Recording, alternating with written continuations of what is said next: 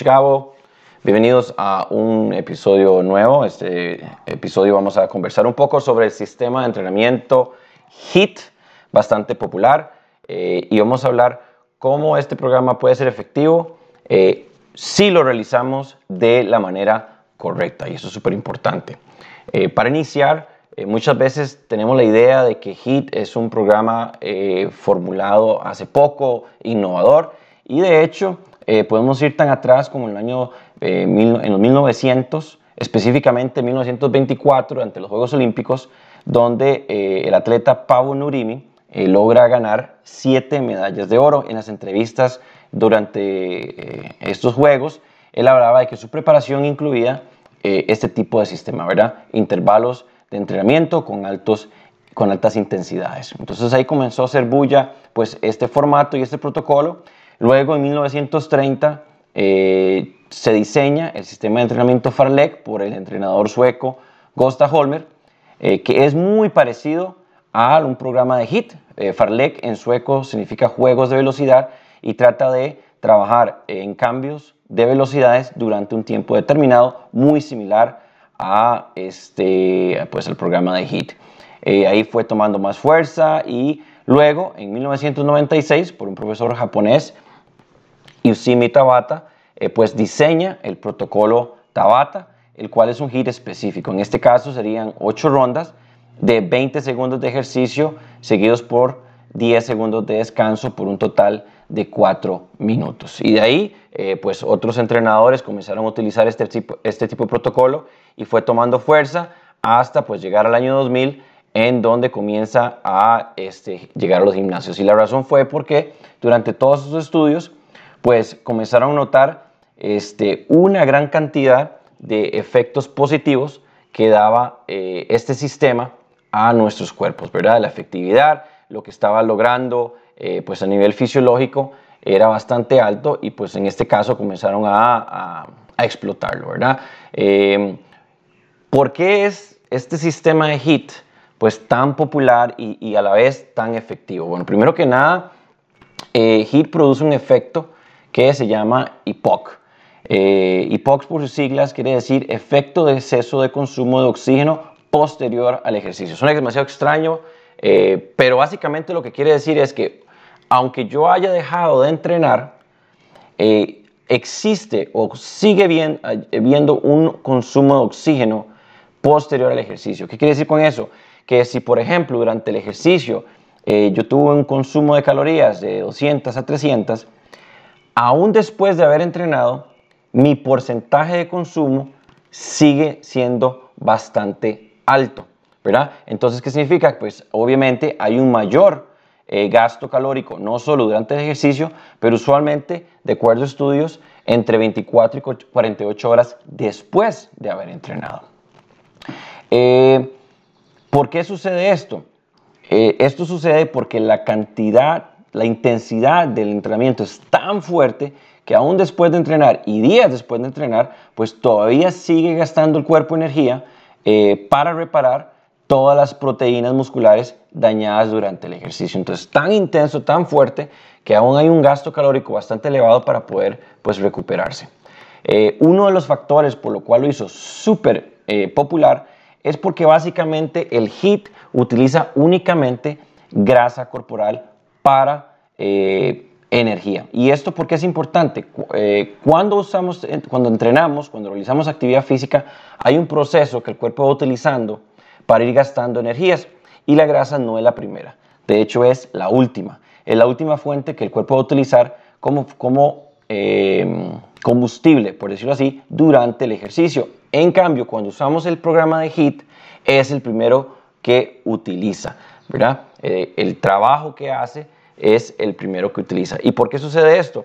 Bueno, eh, básicamente, eh, cuando el cuerpo comienza a hacer este tipo de picos de trabajo, incrementa la densidad de mitocondrias. Hay un volumen sistólico muy elevado y hay una capacidad de oxidativa de los músculos muy alta.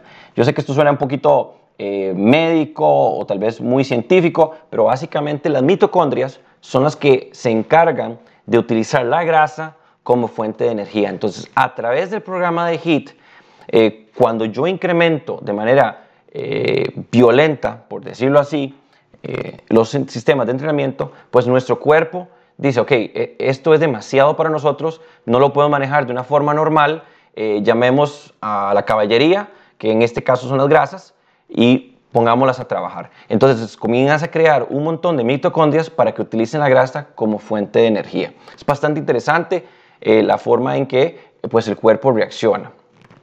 Tanto así eh, que para tener una idea, que el cuerpo necesita aproximadamente 5 calorías de gasto por litro de oxígeno consumido. Entonces, para yo poder eh, consumir o utilizar 5 litros de oxígeno, pues mi cuerpo va a gastar, cinco, eh, perdón, un litro de oxígeno, mi cuerpo va a gastar 5 calorías, lo cual es pues bastante, bastante alto. Y de ahí viene ese gasto calórico adicional, ¿verdad? Porque el cuerpo queda tan eh, trabajado que aún después ocupa pues este, recuperarse.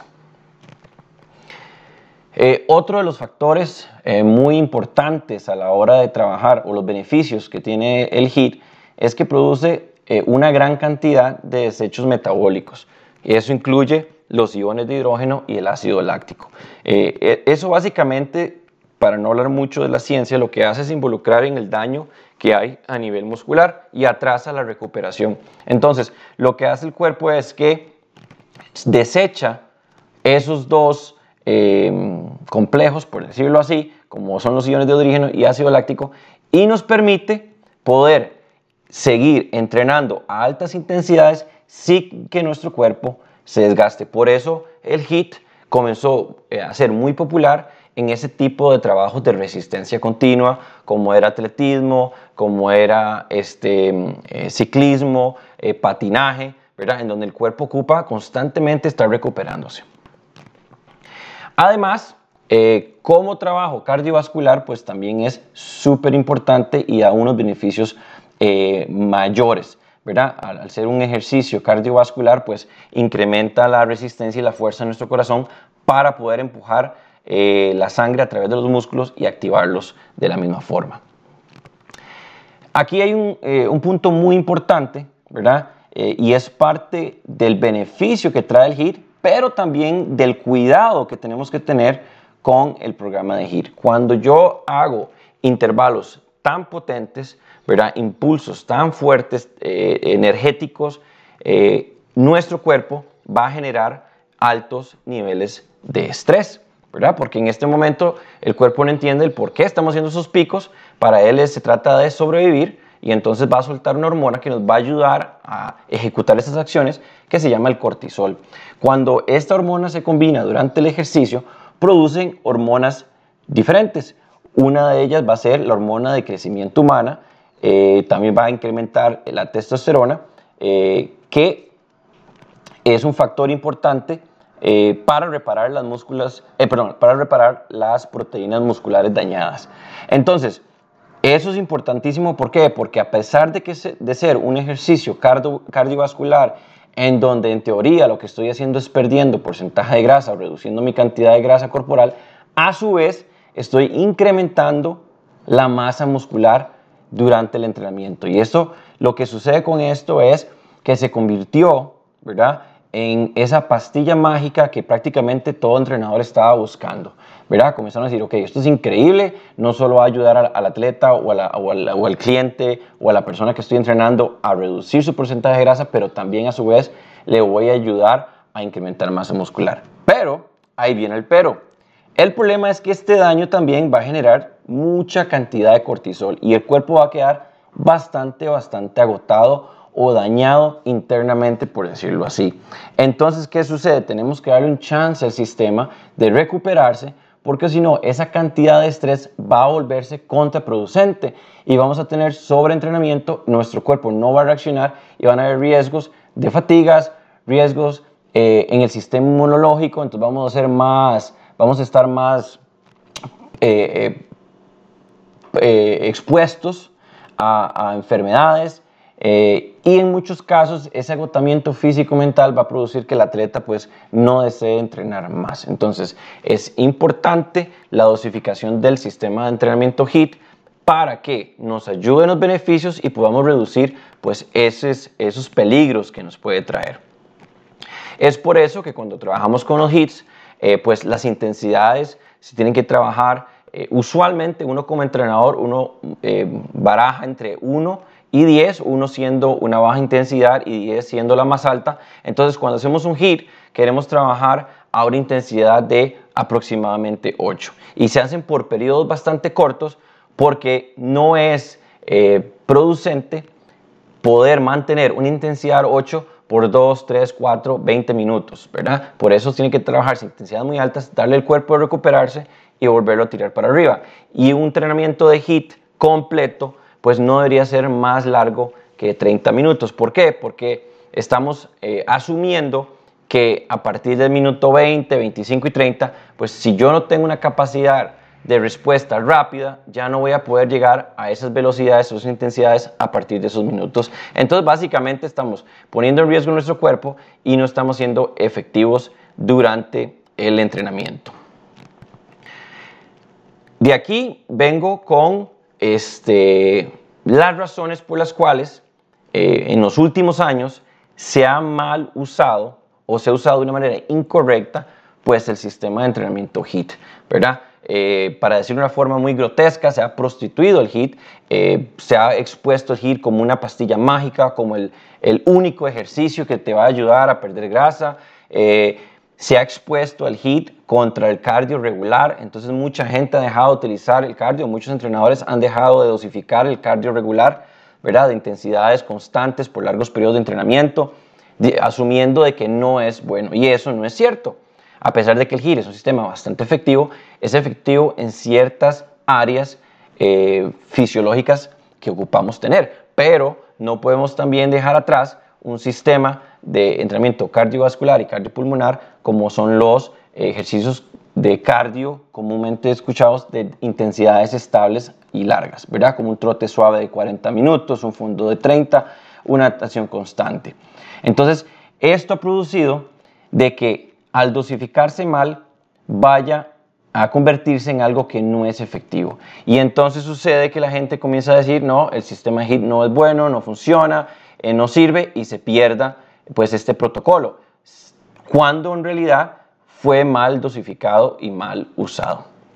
Entonces, vamos a hablar de eh, ciertas cosas que pueden afectar el hecho de que yo sea efectivo cuando hago el HIT, ¿verdad? El número uno va a ser la cantidad de veces que yo entreno por el aumento del cortisol. Siempre queremos evitar cortisol. Cuando nuestro cuerpo tiene un, eh, un sistema eh, alto o un nivel alto de esta hormona, no va a funcionar correctamente. A mí me gusta mucho usar eh, un ejemplo de cuando, por ejemplo, tenés ganas de ir al baño y estás a que ya no aguantas y tenés que abrir la puerta de la casa para poder entrar y dirigirse al baño. Y cuando usualmente una acción tan simple como meter la llave, girar y abrir la puerta, se convierte en una acción casi imposible de realizar. No puedes meter la llave, la llave no gira, escoges la llave incorrecta cuando ya sabes cuál es, se te caen las llaves, vuelves a meterlas.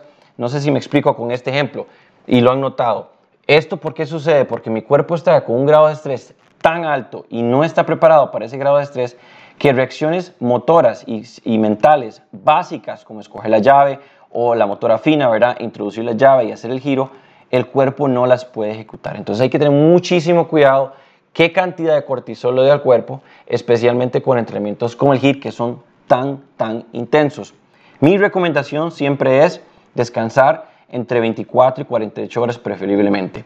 Yo usualmente en las planificaciones, cuando hago trabajos de HIIT, ustedes van a notar que va a venir una sesión de HIIT, al día siguiente una sesión de recuperación activa y nuevamente una sesión de HIIT, ¿verdad? y los trabajos del HIT van a ir adecuados a la capacidad de reacción que tiene la persona. Por ejemplo, si es una persona principiante, va a tener dos, tres rondas con bastante descanso entre cada ronda de cada HIT para darle esa recuperación completa al cuerpo. Entonces voy a trabajar intenso por cinco minutos durante un HIT, voy a darle al cuerpo dos a tres minutos para que se recupere y nuevamente voy a intentar hacer el HIT por dos, tres rondas más. Entonces voy a tener un trabajo completo de alrededor de 25 minutos, pero va a haber bastante descanso en los mini hits dentro de un hit global, por decirlo de esa forma. ¿Para qué? Para ir manejando esos niveles de cortisol y que el cuerpo se vaya adaptando a la cantidad de estrés que puede manejar durante las sesiones y además, pues obviamente es súper importante que pueda este, eh, controlarlo. También hay que tener mucho cuidado y esto es importantísimo si ustedes están trabajando solos, si ustedes están diseñándose sus propias rutinas a la hora de diseñar el protocolo.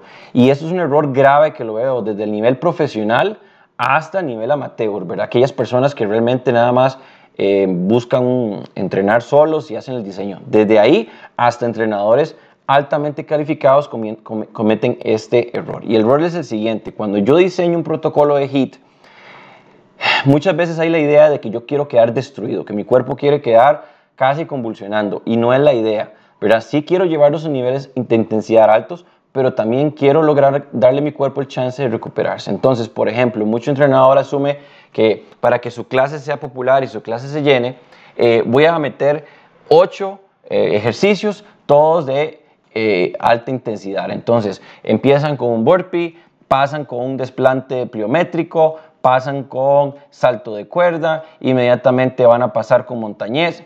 La idea de esto no es así.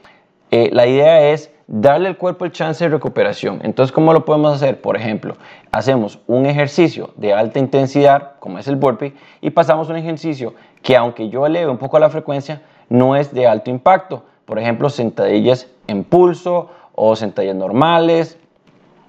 De ahí paso nuevamente a un ejercicio de alta intensidad, ¿verdad?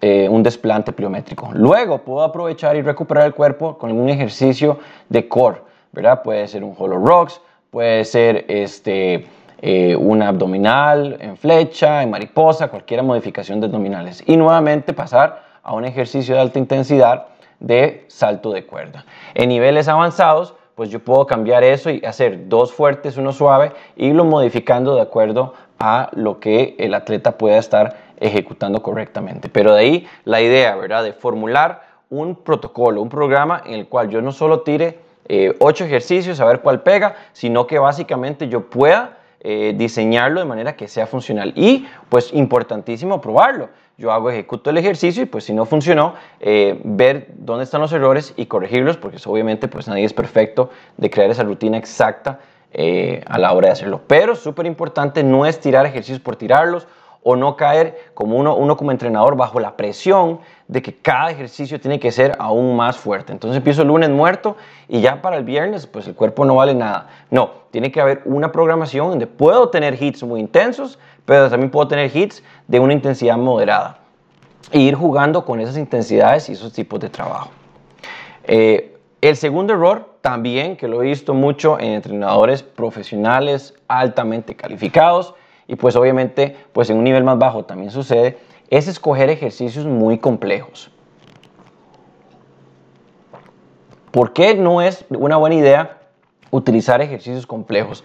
La razón por la cual yo no lo recomiendo es por dos, por dos eh, específicas. Una, la técnica. Entonces, si yo quiero trabajar a una intensidad alta con un ejercicio que no me siento cómodo o con un ejercicio que no sé manejar correctamente, no lo voy a lograr. O sea, no voy a llegar a esa intensidad porque mi cuerpo va a estar más ocupado intentando hacer la ejecución correcta.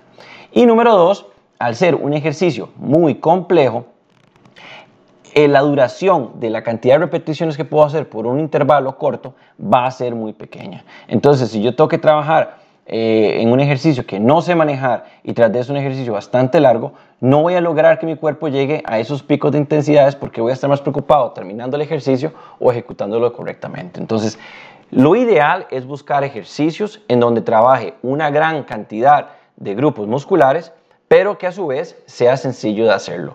Un ejemplo muy básico es una sentadilla con salto. La sentadilla es eh, un ejercicio fundamental eh, que en teoría se debe aprender desde pequeño a ejecutarse correctamente. Es más, si ustedes ven un niño de dos años, pues te va a hacer una sentadilla perfecta, ¿verdad? Es a la edad adulta que uno comienza pues a evitar hacer las cosas correctamente.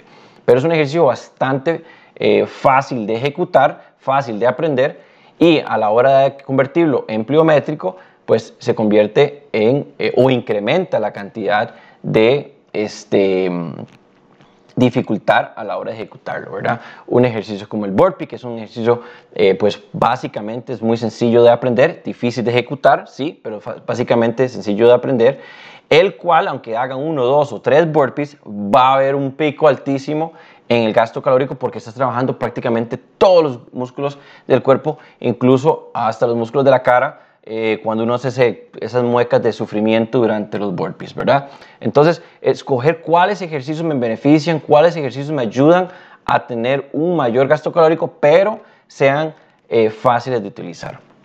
Y otro error también muy común que he visto es buscar ejercicios el cual yo ocupe una eh, resistencia adicional. Y ahora, eso es súper importante, no estoy diciendo que no tengan que hacerlo, pero no es necesario y puede ser contraproducente. El hecho que tenga que usar mancuernas o que tenga que usar barras o ligas o cualquier otro tipo de ejercicio puede complicar la rutina, eh, especialmente si es con un trabajo de barras y tengo que estarle cambiando el peso, eso no va a funcionar en un hit, ¿verdad? Si tienen dos mancuernas y pueden colocar cuatro ejercicios donde puedan usar el mismo peso de cada mancuerna, en donde el ejercicio lo puedan realizar de manera intensa y además puedan hacerlo de manera correcta, pues genial. Pero ah, darle ese peso agregado para una supuesta forma de incrementar la dificultad no es lo correcto. Entonces, si por ejemplo la persona apenas está haciendo las sentadillas con salto eh, sin peso y ahora quieres meterles unas bandas para que sea más difícil o le pones un par de mancuernas,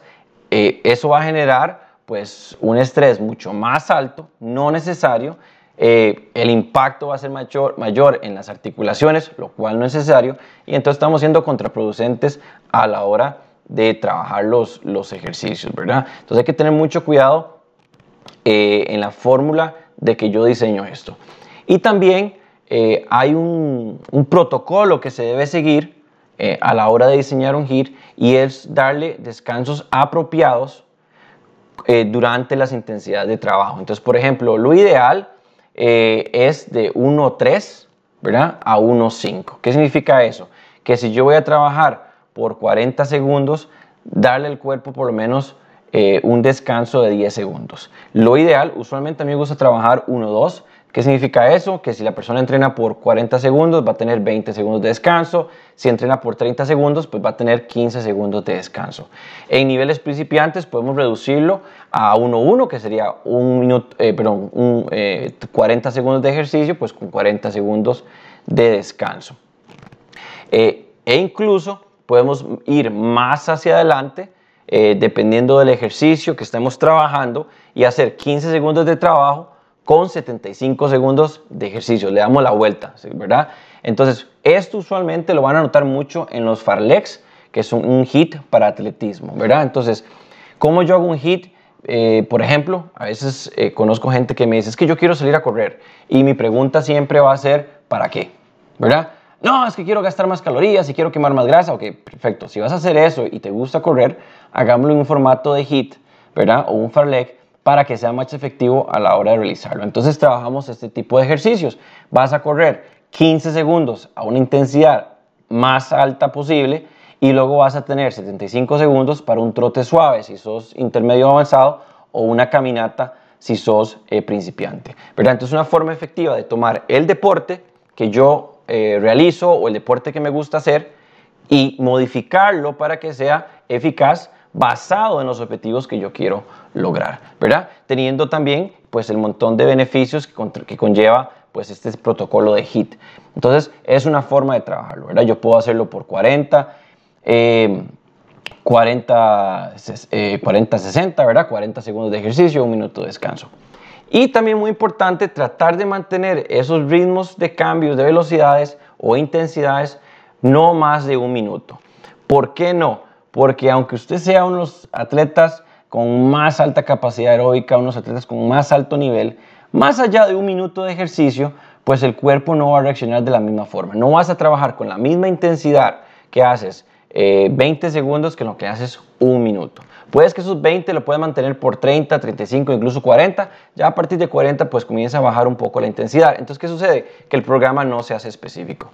Por ejemplo, en atletismo, uno de los una de las pruebas en atletismo más difíciles, y usted le puede preguntar a cualquier persona que haya competido en atletismo y te lo va a decir, es 400 metros planos. Esa prueba todo el mundo la odia. Solo los locos compiten en esa prueba. ¿Por qué? Porque estás trabajando con una intensidad como 100 o 200 pero tienes que lograrlo por 400. Es una mezcla de un ejercicio anaeróbico, en donde hay una expotencia, explosividad y no requiere oxígeno a un ejercicio aeróbico donde es de fuerza y resistencia donde ocupas oxígeno. Y entonces esa combinación es brutal a nivel de entrenamiento y no queremos realizar eso cuando hacemos un programa de HIIT. Entonces tenemos que evaluar cuál es mi, em, mi punto máximo de trabajo en donde yo a partir de ese punto comienzo a bajar la intensidad. Esto lo pueden ir determinando por ejercicios básicos, por ejemplo con jumping jacks, ¿verdad? ¿Cuánto tiempo puedo, cuántos jumping jacks puedo lograr por 30 segundos y cuántos puedo lograr con un minuto? Entonces, si en 30 segundos logré, eh, qué sé yo, 30, pero un minuto hice 40, significa que después del minuto, del segundo, de los 30 segundos, bajaste la resistencia y bajaste la intensidad con la que cual estabas trabajando. Entonces, es importantísimo también analizar eh, todo eso. Igualmente, analizar ejercicios. Lo genial del de, eh, deporte y la ciencia deportiva es que hay muchas modificaciones que yo puedo hacer, ¿verdad? El HIIT es para todos, depende, y esa siempre va a ser mi, mi respuesta a casi todo, porque hay muchos factores que involucran. En lo personal, me encanta recomendarlo, sin embargo, hay que tener mucho cuidado con las intensidades, y esto es importantísimo. La intensidad no necesariamente es la cantidad de repeticiones que yo puedo lograr, sino es el esfuerzo vascular eh, y cardíaco a la cual yo estoy ejecutando la acción del cuerpo. Un poquito loco, pero voy a explicarlo. Por ejemplo, si yo para lograr llegar a una frecuencia del 85% de, de cardíaca máxima, para llegar a ese 85% de cardíaca máxima, cuando hago jumping jacks, ocupo alrededor de 60, 70 jumping jacks para poder llegar a eso. ¿Verdad? Pero mi fuerza muscular o mi capacidad muscular no llega a eso, significa que cuando yo ejecute el hit, ¿verdad? Voy a hacer un 65, un 75% de mi frecuencia máxima. Entonces no va a ser eficaz. Me explico. Si yo no tengo la capacidad eh, motriz o la capacidad física para poder llegar a esos picos de intensidad, no va a ser efectivo.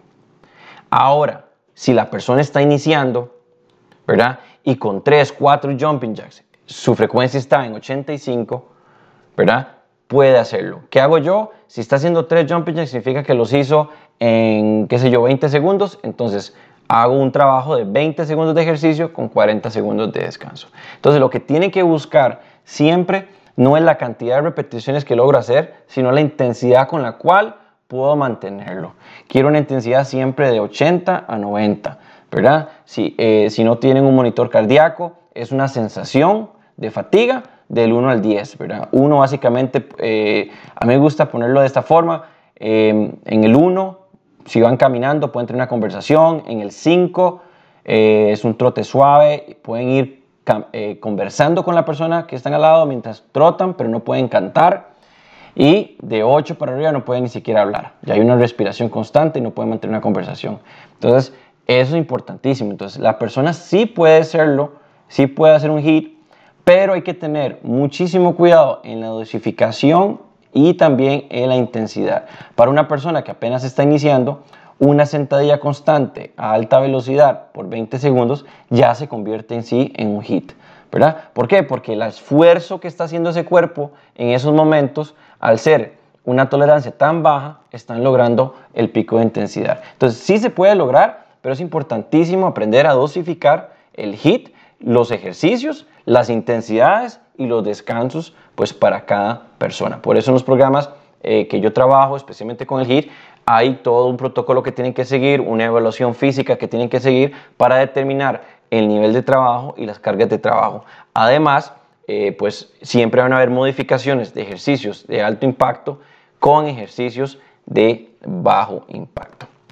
Entonces, para cerrar, HIT funciona, es efectivo, sin embargo, no es la fórmula mágica, que muchos entrenadores y muchos gimnasios tratan de vender. Hay que tener muchísimo cuidado a la hora de trabajarlo. Puede generar muchísimos beneficios, pero a su vez también puede generar muchísimos eh, problemas, incluso lesiones, si no se hace de la forma correcta. Mi recomendación personal, encuentren un entrenador, busquen al incapacitado para que les pueda ayudar a realizar eh, el HIT o si van a aplicar para algún programa, pues asegúrense que el programa tenga todo un protocolo. En el caso del mío, ¿verdad? Donde tienen que hacer una evaluación física, eh, previa en donde los resultados le va a determinar el nivel en cual van a trabajar y van a haber modificaciones en lo que es los tipos de descanso, el tipo de trabajo, tanto alto impacto como bajo impacto y de una manera progresiva ir avanzando hasta poder lograr esos hits intensos eh, para alto rendimiento. Espero que les haya gustado el programa. ¿Quieren saber más sobre ejercicios, deporte, nutrición? Los invito a visitar eh, mi blog www.mundoejercicio.com para encontrar una cantidad de información que eh, les podrá ayudar a mejorar en sus aspectos físicos y mentales. Muchísimas gracias.